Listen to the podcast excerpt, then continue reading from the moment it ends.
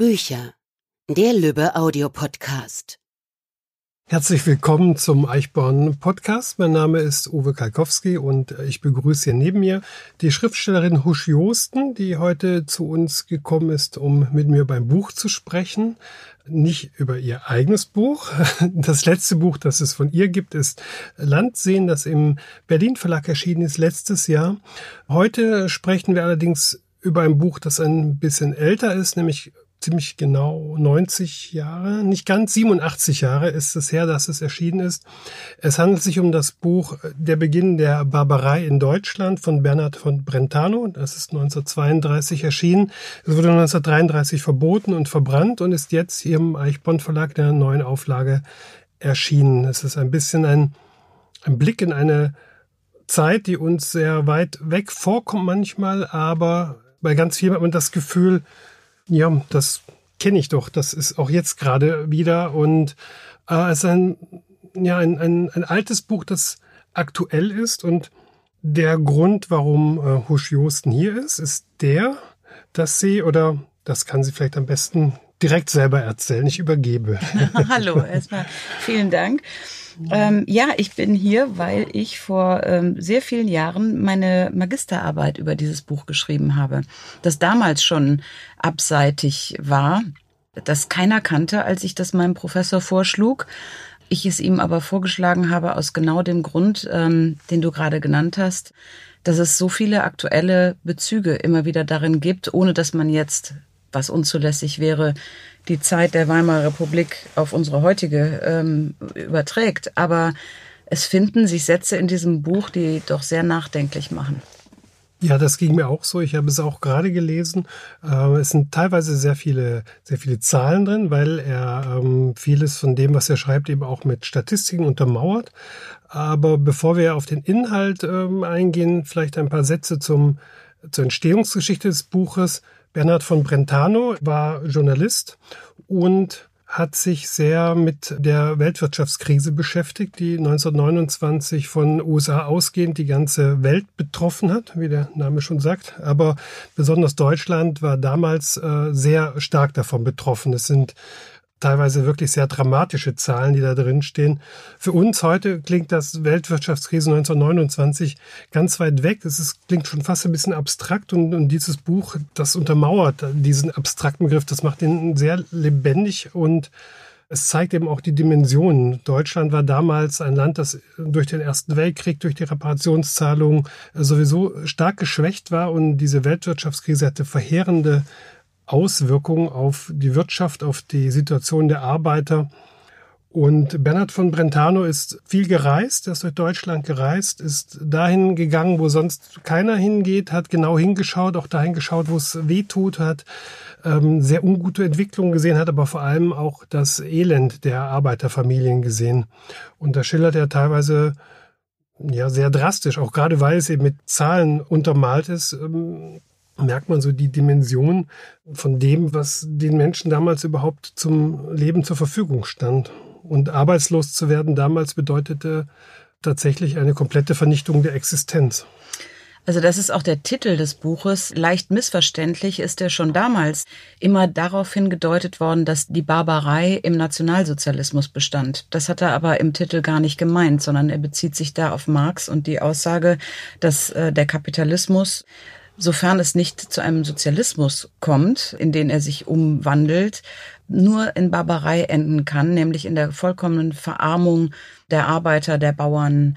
Und das ist das, was Brentano auf seinen Reisen durch Deutschland äh, festgehalten hat. Jetzt muss man natürlich dazu sagen, er war Journalist, er ist sehr jung, mit 23 Jahren ist er ähm, Korrespondent der Frankfurter Zeitung geworden, ein Nachfolger von äh, Josef Roth, der ihn da wärmstens anempfohlen hat und hat sich dort allen Themen in seiner geliebten Stadt Berlin auf eine ähm, vielfältige Weise genähert. Nicht nur als Journalist, sondern auch als Literat, als Kritiker, in Essays und so weiter.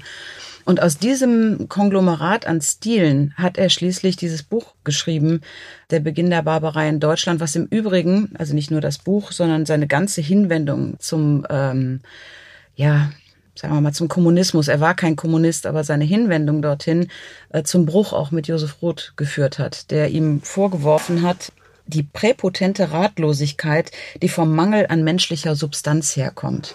Da war Roth dann ganz erbost und dann ähm, war Brentano tatsächlich viel mehr mit Brecht und anderen befreundet, mit denen er auch Zeitschriften rausgeben wollte. Äh, Krise und Kritik, das hat aber leider nicht funktioniert. Es gab keine Geldgeber mehr. Ja, aber diese Hinwendung war sehr radikal bei ihm. Ja, das merkt man ja auch an vielen Stellen im Buch. Da ist sehr viel auch so Klassenkampf-Rhetorik dabei. Ähm, die Sowjetunion wird gerne als, als ja, ideales Land für Arbeiter bezeichnet. Man muss allerdings auch dazu sagen, dass Bernhard von Brentano im Laufe seines Lebens äh, sich davon auch äh, sehr distanziert hat. Das ist eben auch ja, dieses Buch ist ein Zeitdokument. Ne? Es zeigt eben auch so die, diesen jungen Journalisten, der voller Idealismus äh, eine bessere Welt schaffen möchte oder dazu beitragen möchte. Und für viele Menschen war damals so dieses, ja, die, die Sowjetunion als idealer Staat äh, ein, ein Symbol für eine bessere Welt. Aber ähm, erst nach und nach konnte man dann eben äh, ein bisschen hinter die Kulissen schauen und sehen, mit wie vielen Opfern da diese Ideologie durchgesetzt wurde. Äh, das war unter anderem auch ein Grund, warum die Erben des Autors ähm, ein bisschen zögerten äh, bei der Neuveröffentlichung des Werkes, weil sie eben auch zu Recht der Meinung waren, es würde nicht unbedingt das gesamte Leben ihres Vorfahren repräsentieren, dieses Werk. Deswegen hat die Neuauflage auch ein ausführliches Vorwort eines Historikers und ähm, ja, dieses Vorwort ordnet das Buch eben auch historisch ein.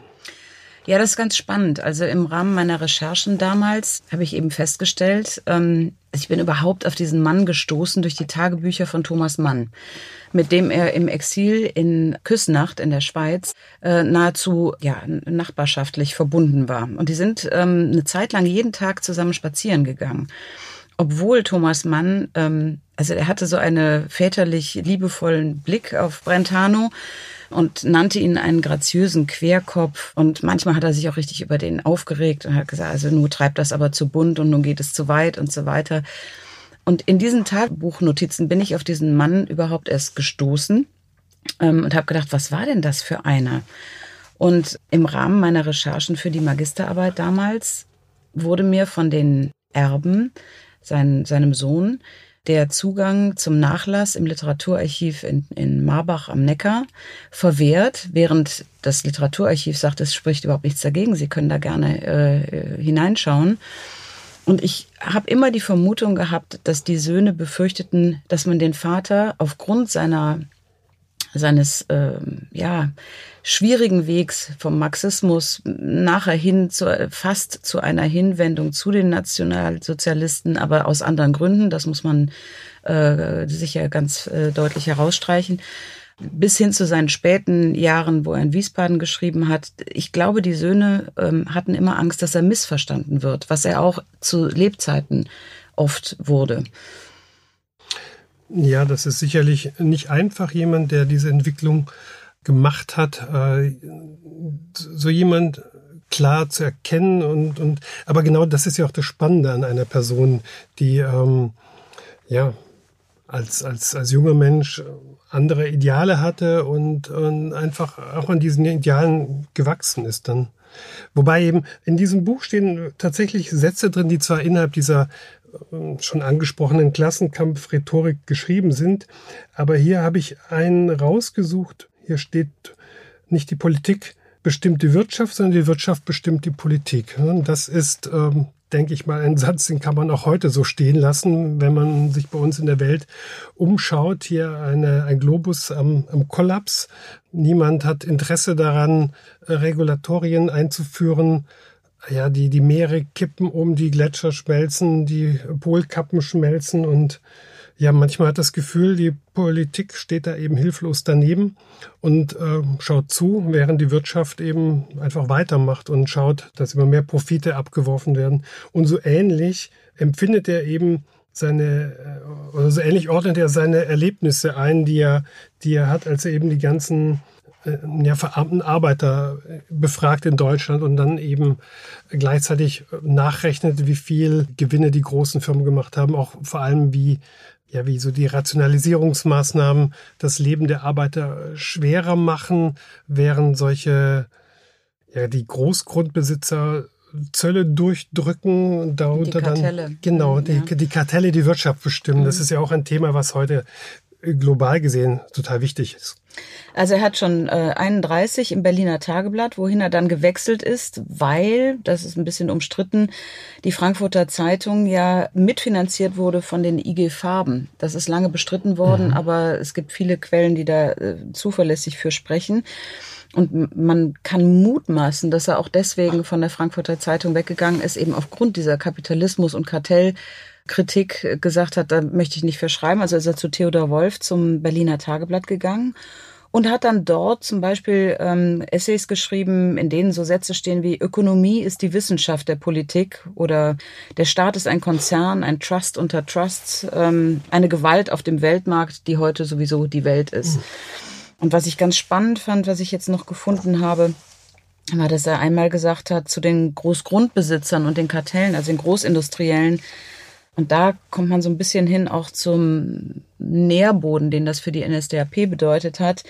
Dieses lustige Spiel, dass man den Massen eine Regierung verekeln kann, indem man diese Maßnahmen ergreifen lässt, die den Massen schaden, wird in Deutschland seit zwei Jahren gespielt. Der Zweck der Übung ist erreicht. Die ländliche Bevölkerung ist in ihrer überwältigenden Majorität nationalistisch.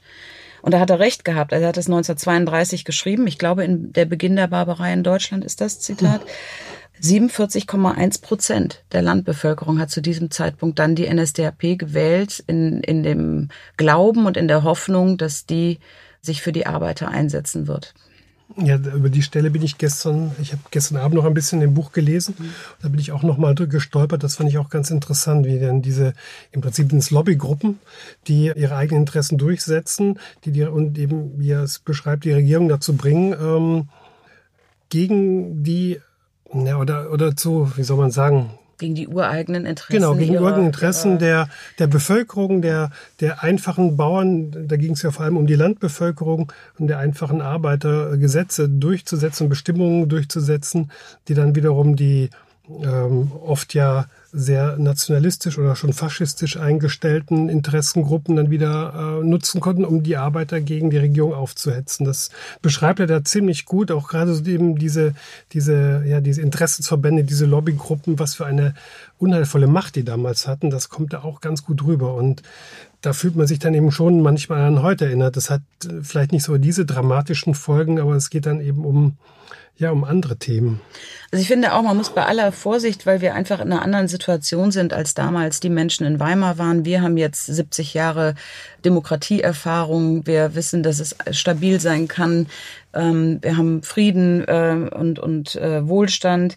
Aber trotzdem, die Sätze, die da drin stehen, die sind so mahnend und auch so äh, weitsichtig. Oft sind die, ähm, wie du ja auch gerade sagtest, polemisch ähm, und im, im marxistischen Jargon formuliert, was ihm die Kritik von vielen Zeitgenossen auch eingetragen hat. Aber ähm, das Interessante ist, er kommt zu richtigen Ergebnissen. Vielleicht mhm. auf dem falschen Weg, ähm, also nicht falschen Weg, aber auf, äh, auf etwas ähm, gefühlsbetonte äh, Weise. Aber die Ergebnisse, alle, die er auf, wie er sie da aufführt, die Kritik am Kapitalismus, die Kritik an den Großgrundbesitzern, an den Kartellen, an der Kartellbildung, an der Einflussnahme auf die Politik, dass äh, Hindenburg damals zum Beispiel ein großes Gut geschenkt bekommen hat von den Großgrundbesitzern, mhm. was ihn, äh, also das nenne ich wirklich Lobbyarbeit, ja, das, was ihn dann auf die Seite äh, der Zölle und alles geschlagen hat. Also das hat ihn so erbost, dass er darüber gar nicht mehr sachlich schreiben konnte. Dass ja, er im Ergebnis natürlich recht hatte. Ja. Genau, oder dass hier mit, mit Fördergeldern, mit der Ostpreußenhilfe, ja. hieß es, glaube ich, wurden Schulungsstätten gebaut, in denen eben die einfache Landbevölkerung indoktriniert werden konnte. Also es ist wirklich so ein, ein wie so ein Kreislauf, der sich, oder wie eine Spirale, die sich immer weiter nach oben schraubt. Mhm. Und ja, eine ganz besondere Rolle ist ja auch ähm, die Aufrüstung der Polizei. Das fand ich ganz interessant, dass damals zum ersten Mal so neue Methoden wie, äh, wie Wasserwerfer eingesetzt wurden und dass man äh, unbedingt die, das neu entwickelte Tränengas aus, aus USA importieren wollte, um eben mögliche Aufstände im Keim zu ersticken. Und es ist auch die Rede davon, dass die Polizei äh, tatsächlich richtige Panzerwagen zur Verfügung hatte, mit Maschinengewehren ausgerüstet, mit ähm, ja, äh, mit kleine Kanonen waren nicht drin, aber es war noch so mhm. Bordmaschinenpistolen, mit denen man noch irgendwelche auf, also die waren dafür gedacht, dass man tatsächlich richtige Aufstände abwehren wollte, so als würde man damit rechnen, dass die Arbeiter oder die ganze verarmte Bevölkerung irgendwann auf die Barrikaden geht, was sie dann doch nie getan hat. Ein bisschen hat sie es getan, ja. aber nicht vergleichbar mit heute, wenn man mal eine Linie ziehen will, in Frankreich mit den Gelbwesten. Mhm. Ähm, da ist mir ein solches Bild, wie Brentano das schildert in der Beginn der Barbarei in Deutschland, ähm, tatsächlich in Paris begegnet, ähm, wo alles rund um den äh, mhm. Triumphbogen abgesperrt war und diese Wagen, wie du sie gerade geschildert hast, in äh, einer, also wirklich eine Armada von Wagen in jeder Sternstraße, die vom äh, Etoile ausgeht, ähm, standen zehn oder zwanzig solcher Wagen, um diese Aufstände der erbosten äh, Einwohner niederzuschlagen und niederzuringen. Was ich ganz spannend fand, war, dass es Brentano eigentlich, ähm, was mich sehr für diesen Mann immer eingenommen hat, äh, immer darum ging, wie, wie es um die Deutschen bestellt ist. Also die Verfassung der Deutschen hat ihn immer interessiert. Mhm. Das war ihm so ein richtiges Herzensthema. Und 32, glaube ich, in, in diesem Buch, da ging es ihm tatsächlich um die Frage, um die geistige Herrschaft in Deutschland. Also welchen Geist in Deutschland wir leben wollen. Und ich finde, das sind so Fragen, die, die stehen uns auch heute wirklich gut zu Gesicht. Ja? Also die kann man sich immer mal wieder fragen, wo, wo stehen wir denn eigentlich und in welchem Geist wollen wir in diesem Land leben? Ja, das ist wohl wahr. Genauso wie das andere Thema, das sich durch das ganze Buch durchzieht, ist die Rolle der ähm, Sozialdemokratie, die ähm, als, als, ja, als ähm, Sympathisant der, der äh, kommunistischen Partei lässt man vielleicht naturgemäß kein gutes Haar an den Sozialdemokraten, muss man ja sagen. Aber ähm, es sind eben auch ganz viel richtige Beobachtungen äh, darin, dass eben die die Sozialdemokratische Partei damals den, den wirtschaftlichen Fortschritt ähm, vor die Arbeitnehmerrechte gestellt hat und genauso die Gewerkschaften auch, dass Gewerkschaften Rationalisierungsmaßnahmen gebilligt haben, weil sie eben der Meinung waren, wenn es der Firma dadurch besser geht, dann ist es für alle Arbeiter, die dort ähm, tätig sind, besser, ohne dabei zu sehen, dass äh, sie für immer weniger Geld immer mehr arbeiten mussten und ähm, die Familien letztendlich auch immer schlechter ernähren konnten. Und äh, diese Kritik an der Sozialdemokratie, die er da drin auch formuliert, die, die ist ja sehr aktuell, würde ich sagen.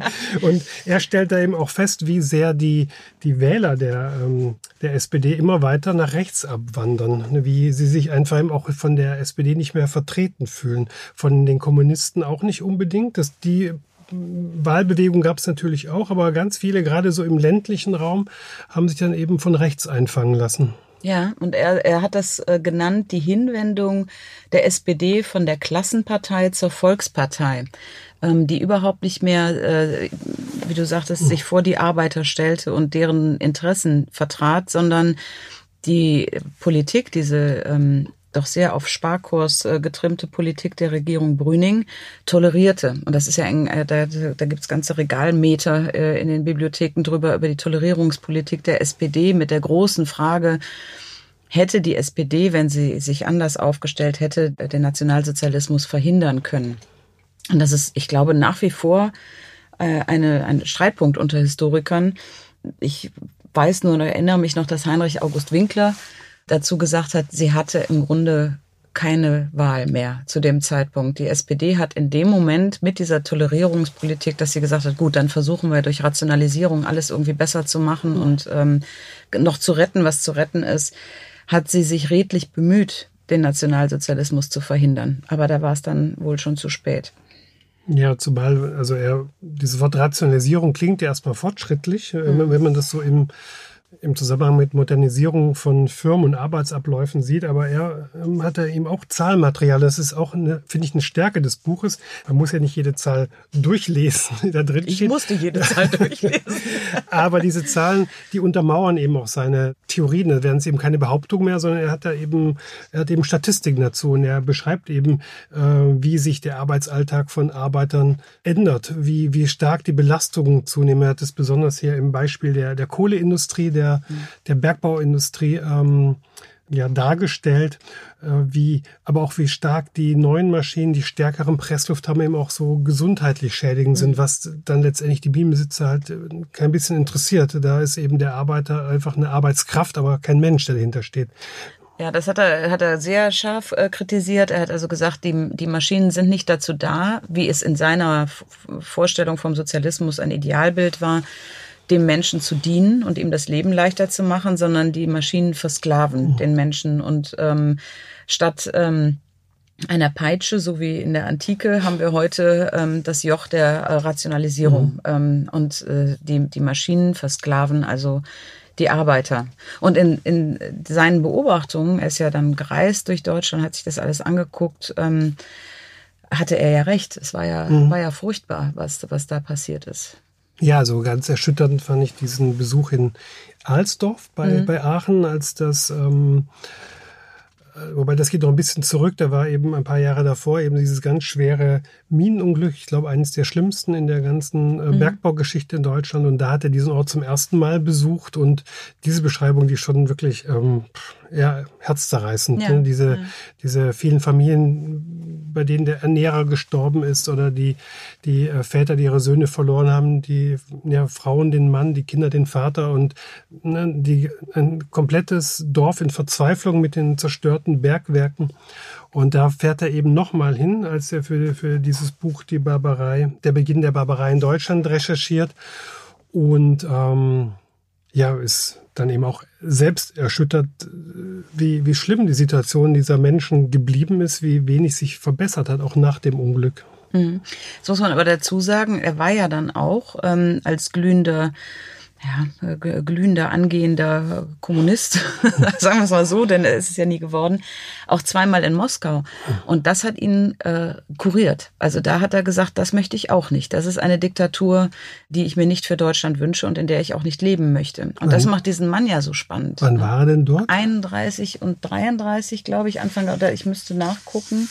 Aber nachdem dieses Buch schon. Und, äh, er war 1930 und 1932 da. Okay. Und hat danach also wirklich vehement jede Form von Diktatur abgelehnt. Also das war dann auch, vielleicht ist das auch so etwas, was diesen Mann so ausmacht, dass er immer so ein Suchender mhm. war, was mich fasziniert hat, sowohl in seiner Art zu schreiben, denn das ist wir jetzt hier rausgreifen, der Beginn der Barbarei in Deutschland, das ist natürlich ein, ein Buch, das nicht repräsentativ für den äh, Autor ist, mhm. sondern es ist wirklich eine Mischung aus Essay, äh, Journalismus, ähm, Reportage äh, mit, mit ganz vielen Fakten, aber dann auch ganz äh, hellsichtigen, literarisch schönen Beschreibungen ähm, oder guten Beschreibungen er hat sich für alles interessiert und alles erstmal angesehen. Und dieses Buch ist so eine Ausnahmeerscheinung in allen Büchern, die er dann oder, oder seinen Reportagen auch, die er geschrieben hat. Also es hat ihn wirklich umgetrieben, dieser Zustand der Deutschen und mhm. was man noch machen konnte es ist ja auch sehr breit aufgestellt, indem er eben auch ganz viele Zeitschriftenartikel zitiert, indem er eben zeitgenössische Quellen unterbringt und teilweise auch wirklich lange Zitate über mehrere Seiten manchmal. Aber dadurch gibt es eben auch wirklich einen sehr, ähm, also für uns heute gibt es einen sehr authentischen Eindruck. Mhm. Also das hatte ich vorher, glaube ich, schon mal erwähnt, den Ausdruck. Also für mich ist das eher wie so ein Fenster in die Zeit mhm. zurück. Also würde ich so, ja, so das Fenster öffnen und schauen, was war denn damals? Und das ist eben dann eben kein abstrakter Begriff mehr, diese Weltwirtschaftskrise und, und ihre Folgen, sondern ja, man, man hat das Gefühl, man versteht mehr, was damals geschehen ist und wie, ja, es den Leuten ging und ja, auch wie manche Sachen äh, sich historisch so entwickeln konnten. Ja, und das zeigt uns eben auch, ähm, worüber man heute nachdenken könnte. Das finde ich so wertvoll auch an diesem Buch und fand es damals schon, als ich die Arbeit geschrieben habe, ähm, wer wusste denn eigentlich was zu welchem Zeitpunkt und konnte das ähm, sozusagen antizipieren, was passieren würde. Das war sozusagen die Prämisse meiner Arbeit. Also mhm. gab es Journalisten, die wirklich sehr genau sagen konnten, was passieren wird.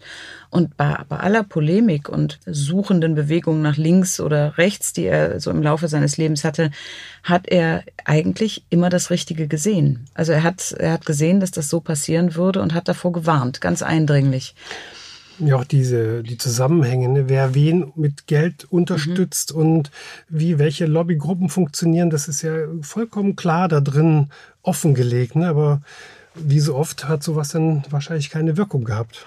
Doch, ich glaube schon, es hatte, es genau, hatte, hatte die Rezeption eine, des Buches, doch, doch, es denn? hatte eine, eine große Wirkung und viele Menschen fanden sehr richtig, was da mhm. drin stand. Aber das kam tatsächlich schon zu spät. Ich glaube, okay. das Buch war vielleicht gerade mal sieben, acht Monate auf dem Markt, als äh, die Nationalsozialisten an die Macht kamen und damit auch gleich das Buch mit äh, verboten haben. Also es hatte gar nicht viel Zeit, mhm. ähm, die Menschen zu erreichen. Das ist äh, schade. Die Frage auf der anderen Seite ist natürlich, hätte das, wenn es ein Jahr früher erschienen wäre, noch etwas bewirken können? Also die, die Lage war ja insgesamt politisch wie wirtschaftlich so desolat. Ähm, jetzt haben sich ja viele Menschen redlich bemüht, noch irgendwie zu retten, was zu retten war, aber ähm, die hatten auch nicht mehr die Unterstützung der verarmten Bevölkerung, die ja. einfach nur sagte, wir wollen nur noch Lösungen, wir wollen nicht eure parteiinternen Streitigkeiten, davon gab es ja jede Menge. Mhm. Ähm, wir wollen keine leeren Versprechungen mehr. Davon gab es auch jede Menge. Ähm, und wir wollen nicht das, was in den, in den Parteiprogrammen steht, das glauben wir sowieso nicht mehr. Und wenn man sich das von der NSDAP zu diesem Zeitpunkt anguckt, das ja mit etlichen Fußnoten dann gespickt wurde, um die einzelnen Lobbyisten zufriedenzustellen, ähm, dann hatte man gute Gründe, nichts zu glauben.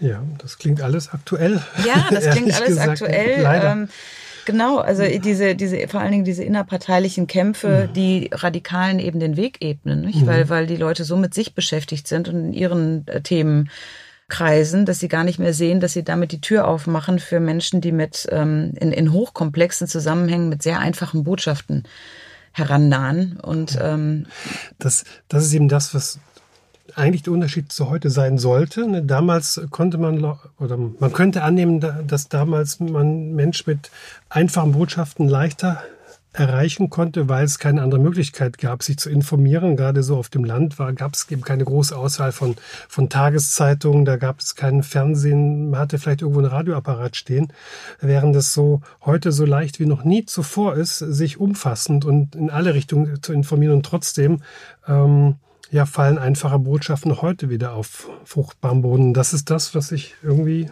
nie so richtig verstehe. Ja, weil wir die Möglichkeit heute haben, uns vielleicht zu viel zu informieren hm. und gar nicht mehr wissen, woher kommt denn jetzt welche Information und viele in den tatsächlich ja auch hochschwierigen äh, Gemengelagen nicht mehr durchblicken. Also und einfach sagen, ich, ich kann dem schon zeitlich in meinem ganz normalen Alltag kann ich nicht jeder politischen Frage, die uns hm. gerade umtreibt, die auch so schwierig zu lösen ist, weil es keine einfache Antwort gibt. Also nehmen wir jetzt mal Klimapolitik zum Beispiel, ja.